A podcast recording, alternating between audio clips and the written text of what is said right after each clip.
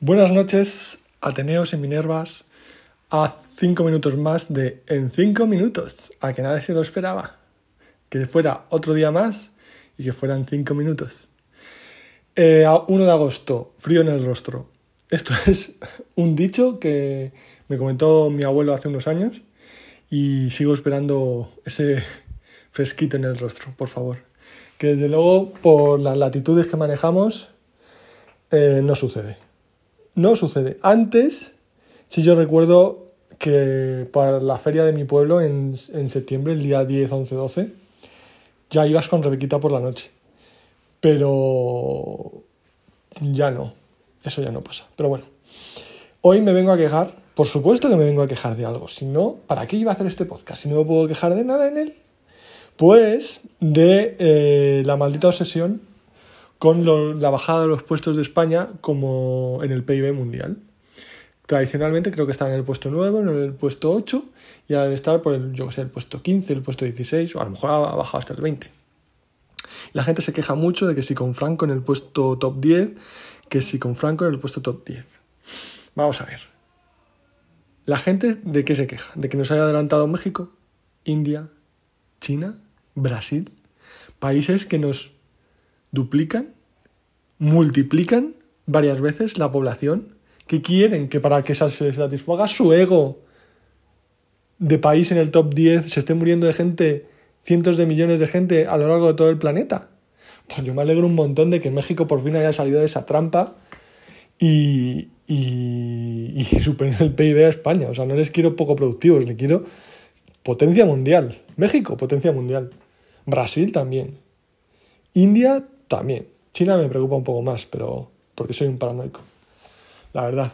Eh, entonces, eh, a, mí me parece muy estupendo que... Es que a México no hay que verlo como un rival, ni un adversario, ni a Brasil, ni a India. A lo mejor a China, pues, hombre, por la sustitución de superpotencias y el miedo de la trampa de Tucídides, que hubiera una guerra entre China y Estados Unidos. Pero si se hace de forma suave y, y bueno, porque quizás no es una democracia, pero que sí me preocupa relativamente China, no me importa que haya superado a España, porque, vamos a ver, son mil millones de chinos, algo más.